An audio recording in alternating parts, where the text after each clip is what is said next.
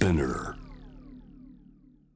アップクロスのコーナーです。今日火曜日は私青木治がお送りをしてまいります、えー、今夜は火曜日お待たせの月一企画月一宮台です、えー、社会学者で東京都立大学教授宮台真司さんにお話を伺います。宮台さんこんばんは。はいこんばんは。よろしくお願いします。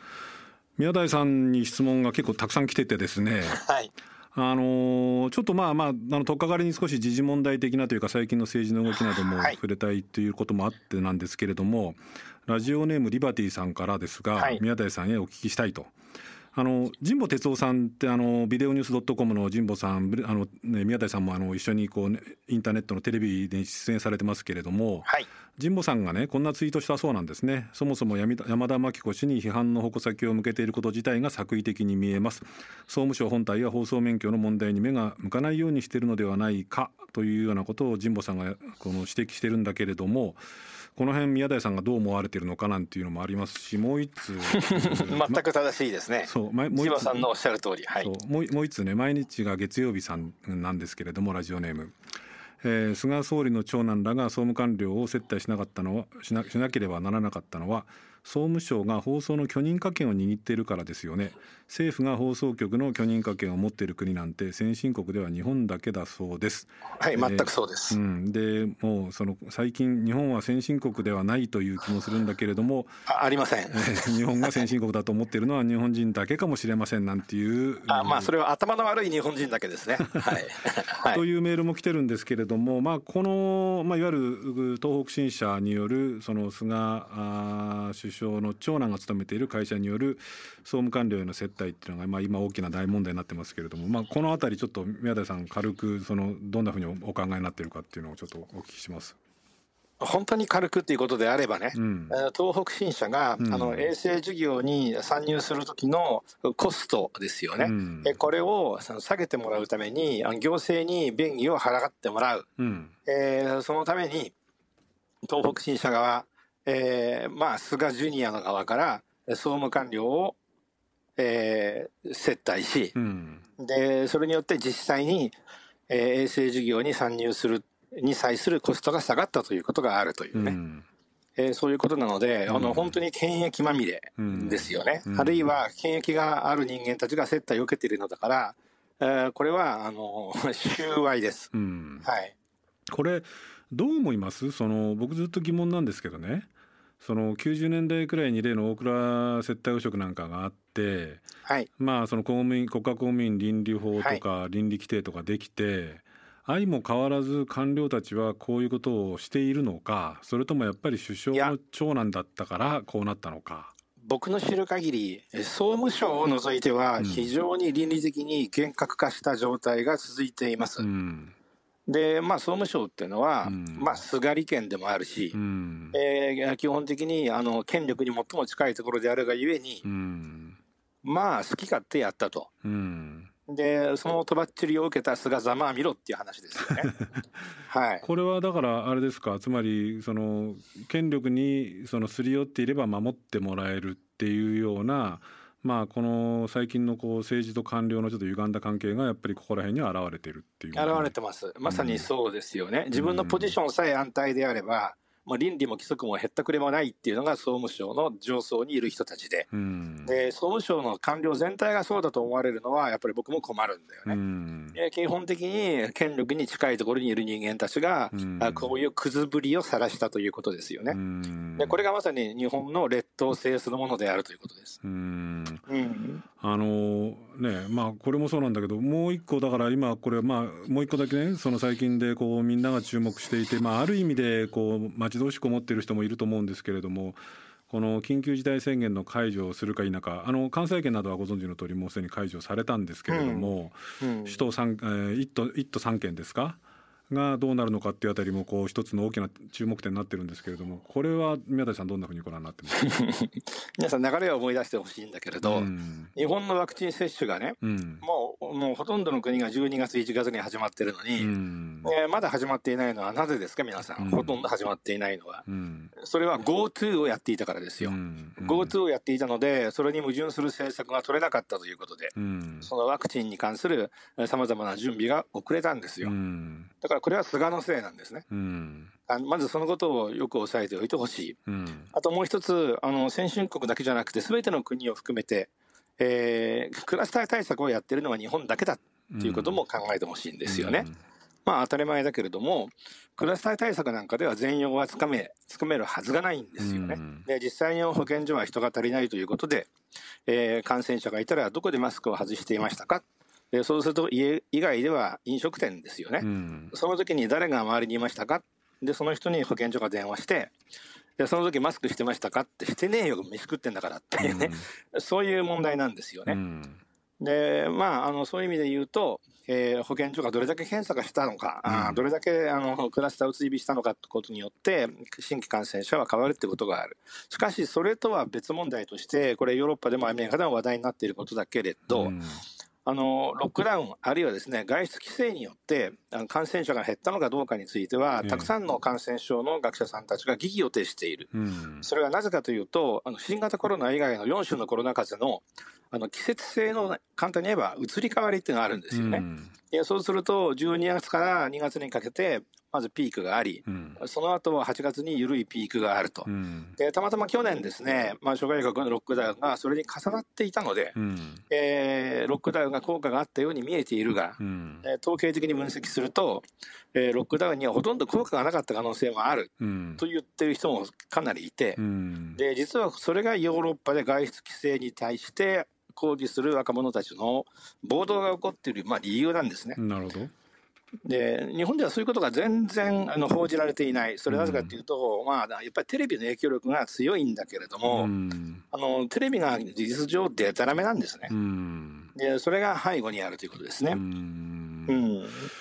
まあしかしそのテレビって言われると僕もちょっと若干隅っこにいるので胸が痛いところもあるんだけれども、うん、ただそのこれね変異株なんかも出てきてるわけですし、うん、そのロックダウンに宮台さんがおっしゃるようにどこまで効果があったのかっていう議論ももちろんあるしそれも分析しなくちゃいけないんだけれどもせっかく減ってきてるわけだからそのせいかどうかは別としてねここで一歩踏み込んでそのこう広範な検査とかねっていうのをどうしなくちゃいけないと思うんですけれどもそういうことをやる気配っていうのはもう全くないですよね、はい、要するに国民変,、うん、はい、変異株は非常に重要でね、うん、もしかするとワクチンの効きとか、うん、あるいはワクチン以前の問題としてその感染力がどれだけあるのかとか症状がどれだけ強いのか変わる可能性があるんです、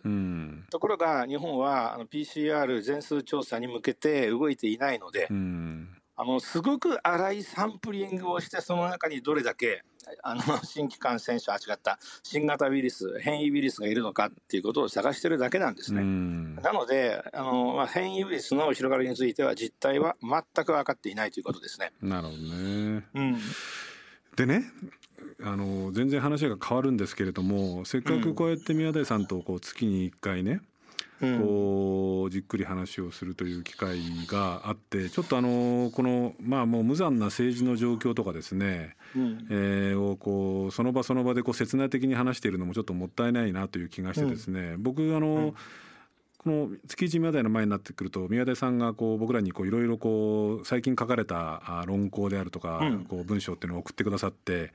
えー、ものすごい長かったりとかものすごい難解だったりするのは ちょっと読み読み切れなかったりする時もあるんですが、はい。今回もあの読めるものに関しては読んできてね、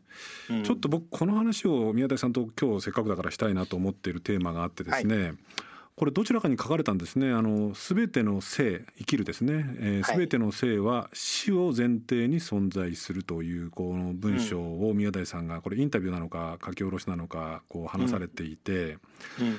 あのものすごく現その人間の根源的なこう話であっていきなりこんな話になるのもちょっと不思議な感じもするんだけれども、うん、その大人になるほどやっぱり死ぬのが怖いと。ういうことをその思うと。もうもちろん僕も思うしリスナーの方々もそう思うと思うし、うん、ひょっとするとリスナーの方々の中にもそのこう、ね、死っていうものがひょっとすると関わるような病気で闘病されてる方もいらっしゃるかもしれない、うん、あるいは子供にそのお父さん死ぬとどうなるの？なんていうふうに聞かれて答えに困っているような人もいるかもしれないんですが、これだからおそらく時代がどんなに変わってもこの人間にとって死っていうのは永遠のテーマだと思うんですけれど、はい、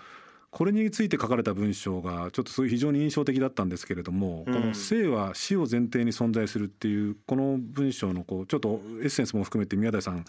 この話をしたいんですけどいかがですか？はい。わかりました。最も言いたかったことはね、うん、あの僕の人生62年の経験から言うと、はい、死を怖がる人間にはすごくエゴセントリックつまり利己的な人間が多いっていう経験があるんですね。うん、でそのなぜなんだろうかってことを結構若い頃からまあ考えてきてはいます。うん、でそれはあのつまりあの死を恐れざるを得ないぐらい分断され孤立している状態にあるんだということがまずあると思うんですね。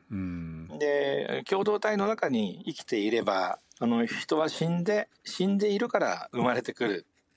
えー、死と生が表裏一体だということは、うん、もう当たり前のようにしてあの染みついているはずなんですね。うん、でそれが染みついていないというのはまずおかしいということ。うん、あともう一つですねあの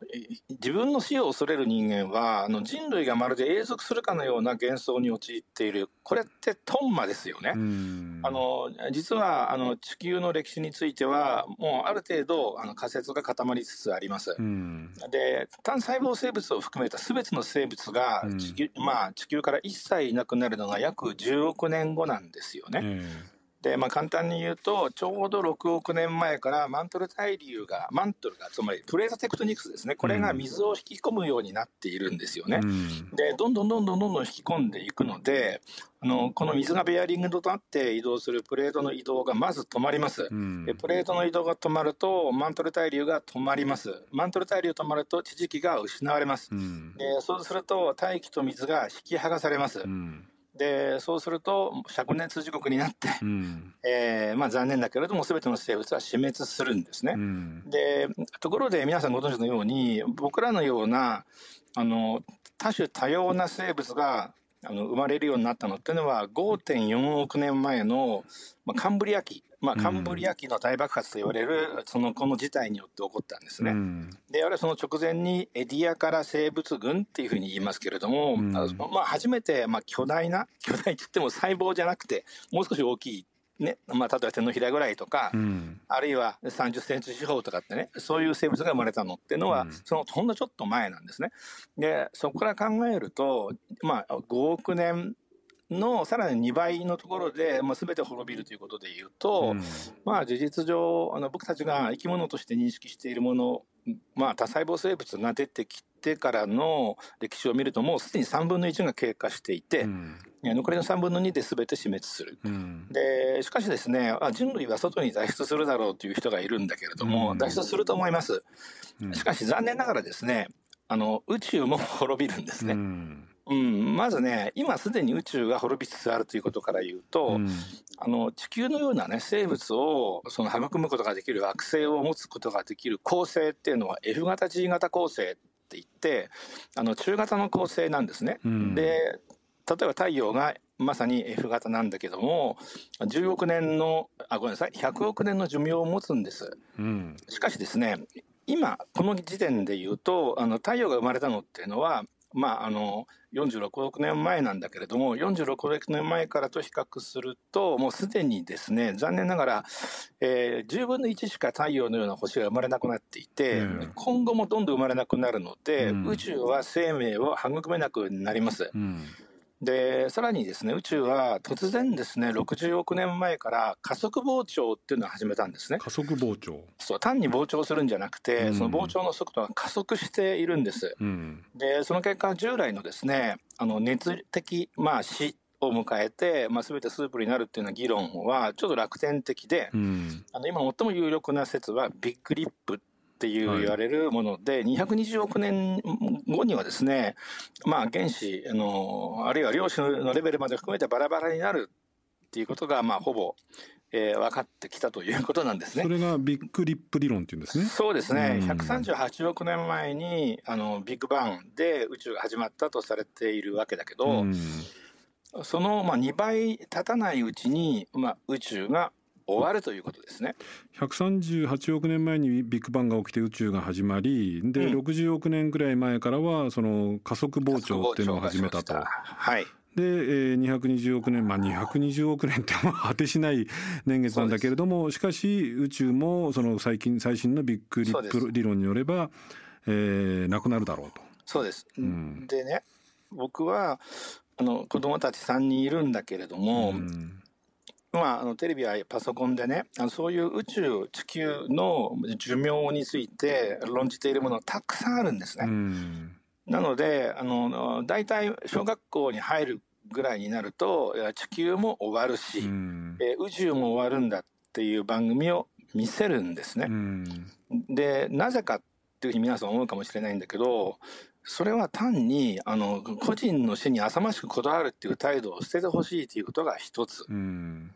あともう一つはねどうせ終わるものがなぜ存在するのか。例えばこの宇宙っていうのは時空のことを意味しているんだけど宇宙が終わるっていうのは時間と空間が消えるということなんですね。うん、でなぜじゃあ消えるに、えー、ことが確実であるものが 存在してるんだろう。なぜその時空間に地球があり我々がいるんだろうってことを考えてみると、やっぱり奇跡っていう感覚が浮かんでくるんですね。なるほどで、まあ、あの僕がクリスチャンであるってこともあるけれども、えー、この奇跡には何か理由があるんだなどんな理由があるんだろうというふうに想像してほしいっていうふうにまず子どもたちにバトンを渡すっていうことがあります。あのね宮台さん、ここまでちょっと話をちょっと伺いたいことがね、はい、まあ要するに、その僕なりに本当に子供っぽくちょっと解釈すれば、うん、その人間の性っていうものはもちろんだけれども、うん、その地球にもそれからまあ太陽系にも、うん、あるいはそのもっと言えば宇宙そのものにも要するに寿命があると。確実なんですね、それが。寿命があるってことですね。はい、で、その、ただその前提で今宮台さんがおっしゃった、だから個人の死に浅ましくこだわるのはやめるべきだという話はわかるんだけれども、うん、でもそれは別にそのこの奇跡であるこの生きるっていうこと生っていうこと、うん、生命っていうものを軽んじるとかっていうことではなくてむしろこの奇跡っていうものの大切さみたいなものをかみしめろというこういうことになるわけですか。そういうことになるわけです、うん、でねあの実は我々にとって死は必要なんですよね、うん、でまず死がなければ進化はないんです、でさらに地球の持続可能性を考えてもね人が死んでくれないと新しく生まれてこられない、うん、えー、さらにね一人だけ自分だけあの長寿を望むとかいう人がいるけれども、うん、えー、そうやって人が長寿になればなるほどね地球の人口はどうしても増えてしまうわけですよね。うん、えー、なので僕に言わせると長寿を望むこれも程度問題だけどね。あの例えば人々が90で死ぬとすると、うん、まあ2 3 0年中にはねお金を払えば140歳ぐらいまで生きるだろうというふうな説もある、うん、しかしそういう人間ってやっぱ明らかに僕はエゴセントリックだと思うんですね、うん、あのエゴイスティックだというふうに思います。あの基本死んでからえー、死んでくれるから生まれるんですよね。うん。うん、であとやっぱもう一つね考えてほしいことは死は僕たちの日常の前提なんですね。で僕が子供たちに伝えるのはね例えば僕は妻と出会って3人の子供ができたと、うん、しかしねこれは誰かが死んだからなんですよ、うん、誰かが死んでいなければその人が妻と出会って僕と結婚しなかったかもしれない、うん、あるいは誰かが死んでいなければ僕がその人と出会って妻と結婚していなかった可能性もある、さらにそれだけじゃなくて、まあ、妻はね二十歳以上若いけれどもあの僕が今死ねばねまだ妻は若いから、うん、多分新しい出会いで新しい家族を作ることができる。そしたらそれがすごく幸せな家族になるかもしれないでしょ？そういうことを考えるとあの死はまさに僕たちの日常そのものの前提になっているんですよね。うんなのに死にたくないとかって言ってる人間って一体何を見てるんだってことですよね。もちろん地球宇宙を見てないだけじゃなくて僕たちの日常が何によって支えられているのかまさに死によって支えられているということを全く分かっていないということですよね。あのそこでね僕が聞きたくなっちゃうのは先ほど宮台さんもちょっとお話になられましたけれどもその頭では分かりますよね。その人間の生命と同様、はい、宇宙も地球もそのこう寿命があるんだと。はい、えー、ということが究極的には言えるってことになってくると、うん、先ほど宮台さんがちょっと触れられたその宗教ってものをどう捉えるべきなのか共にこう併存させるってどどんなふうに考えたらいいんですか？まずねあの自分が死ぬこととは別に親しい人が死ぬことってやっぱりとても悲しいですよね。なのでかなり古い時代からそれいつからということがわからない。もしかすると火を使うようになった頃からかもしれない。そうすると200万年の歴史があることになるけれど死んだ人はどこに行くのかっていう問いが生まれたんですね。でそれで死んだ死んだ人が行く場所として、まあ、古い社会は水平に考えるのであの山の向こう側とかねあの海の向こう側っていうふうに最初考えるようになったってことはまあ分かっているんです。うん、なのであのそれは一つのねあの宗教の、まあ、ルーツ、まあ、起源だっていうふうに考えることがあのできます。うん、したがってあのどんな宗教でもですね必ずあの死について明示的に言及するんですね。うんでなのであの死について意識するためには宗教はあのすごく役に立つというふうに言うことができます。うん、しかしねあの僕は個人的にはですねあの宗教をその死の悲しみを解説する処方箋として子供に渡すということは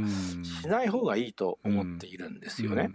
それは昔と違う点があってね昔はある共同体社会があると誰もが同じ宗教的な共通前提の上にあった。しかし今は違うんですね。人それぞれ全く違った前提の中で生きている。えそうするとね子供があの例えば小さい時に両親から宗教を受け渡されてある宗教を信じるようになり、うん、その宗教の内側で死の問題を解決したつもりになったとしてしかし成人するまであるいは成人して以降にですねその宗教を捨てる可能性がありますよね。うん、でそのことをよく考えるべきでね大人になって神様なんかいないっていうふうな考え方に子供が変わった時えー、そのことについてやっぱり責任が取れるような態度を取るべきだっていうのは僕の考えなんですね。でもちろん僕は無神論者ではなくて、あのまあクリスチャンなんだけれどそのクリスチャニティを子供に押し付けるということは一切せず、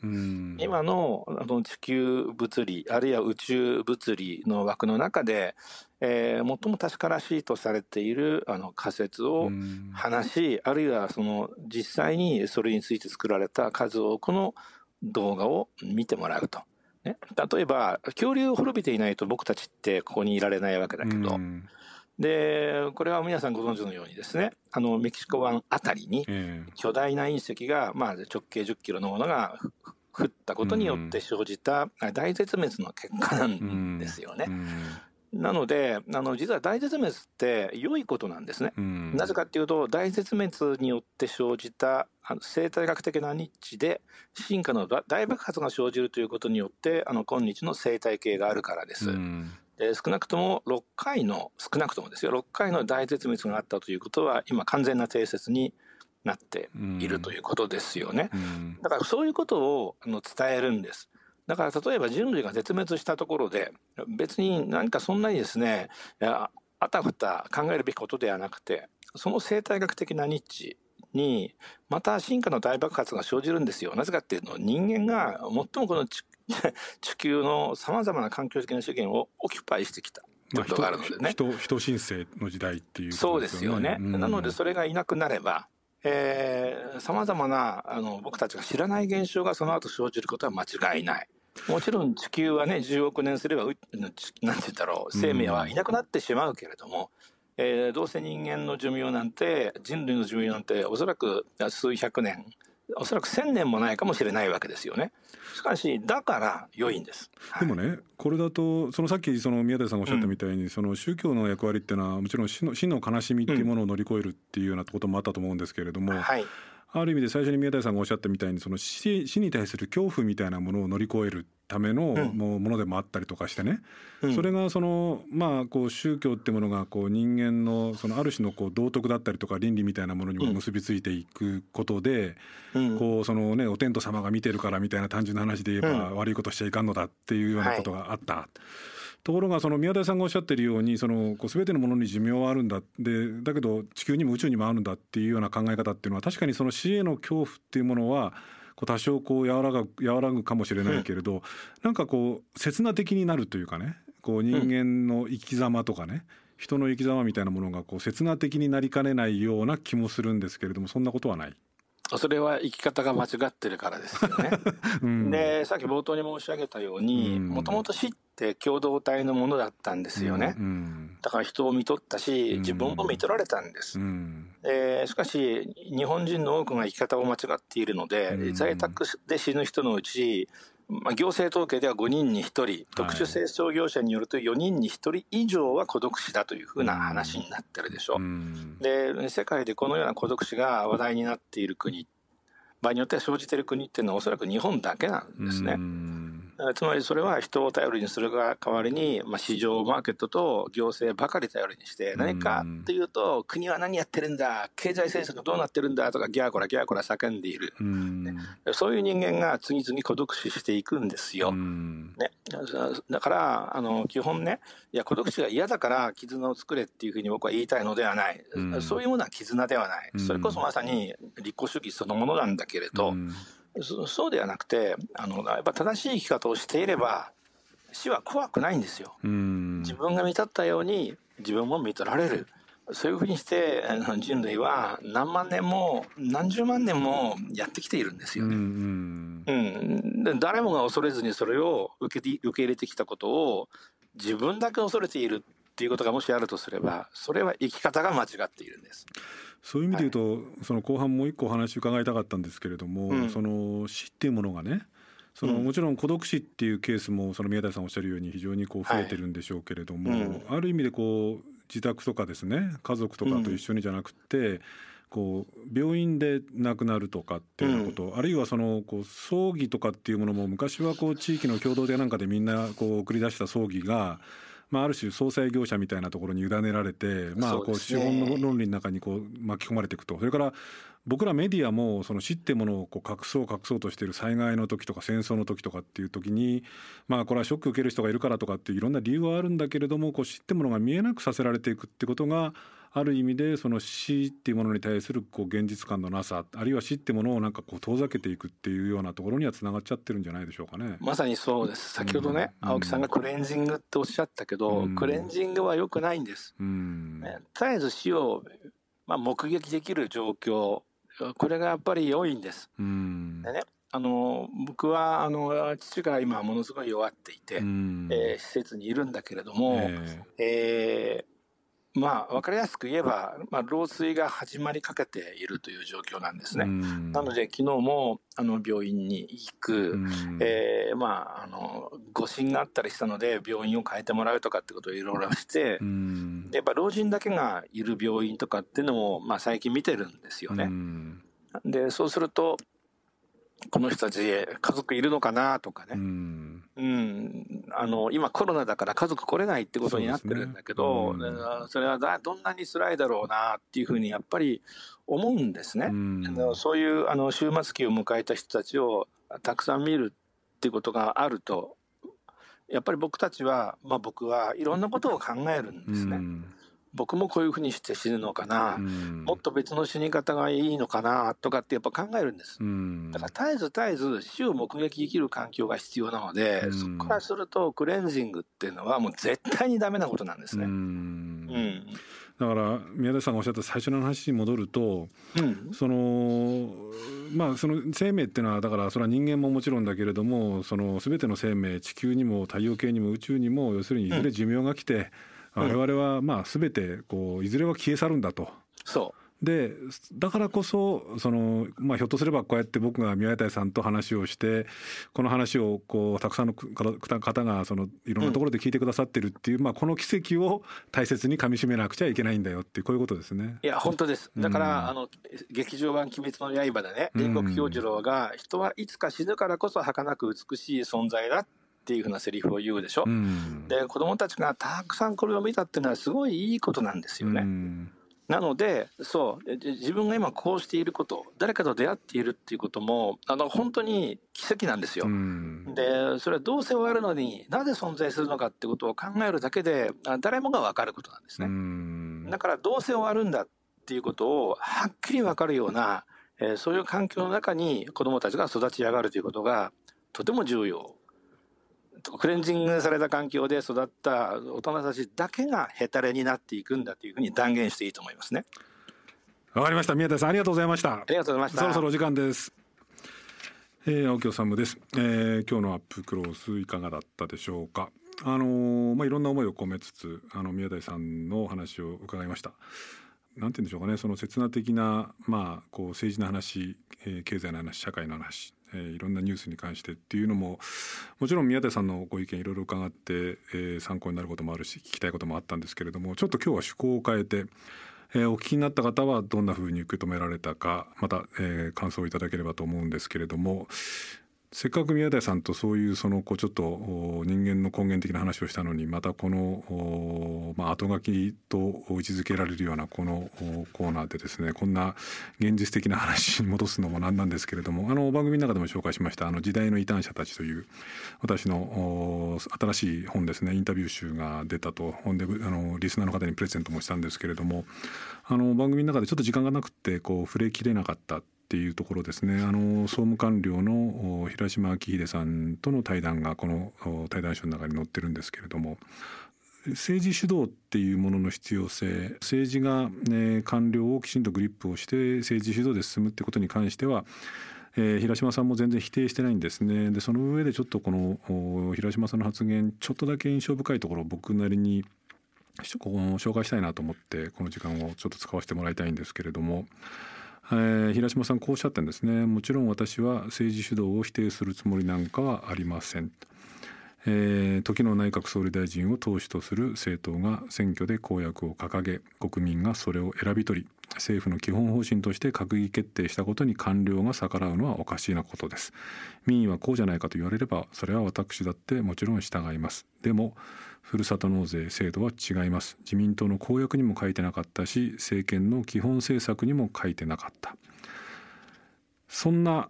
官房長官の指示が菅案件などと呼ばれ役人が振り回される状況になってしまっている。要するに人事権を持っている人間が一番強くこれでは法治ではなくて人治です。まあ、法による支配ではなくて人による支配だってことですね、えー、ではないでしょうかっていうことを平島さんおっしゃってるんですね。で今回総務官僚がえー、こういう形でその菅さんの長男のこう接待を受けてたっていうこと官僚がぞろぞろと出てきて、まあ、山田真紀子内閣広報官をはじめとして何人ものこう官僚っていうのがそういう状況に置かれているそういう振る舞いをしてたってことが問題になっているんですけれどもあの平島さんにですね後輩の官僚の人たちに対するメッセージっっていうのをこうくださいませんかって僕にが聞いたらですねこのこんなふうに話してくれたんですねこれはまたあの僕のその時代の異端者たちっていうその対談集に載ってるんですけれども広島さんこんなふうにおっしゃってるんですね。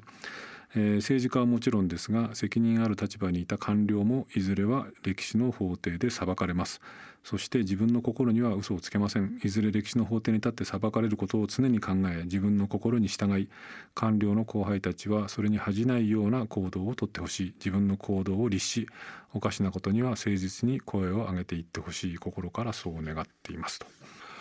あのーこういう官僚も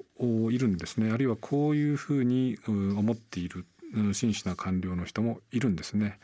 えー、その官僚の人たちの中にも、えー、今回のような官僚の人たちもいるということなんですね。つまり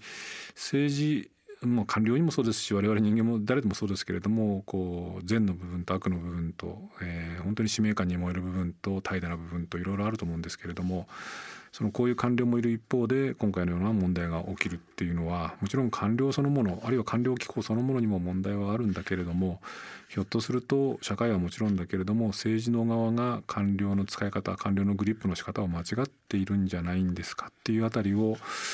えー、考えなくちゃいけないんじゃないかなというふうに僕はこの平島さんのインタビューを終えた時に思いました。あのこのインタビュー本当にこう面白いっていうかですね考えさせるものが多いし、まあ、広島さん以外にも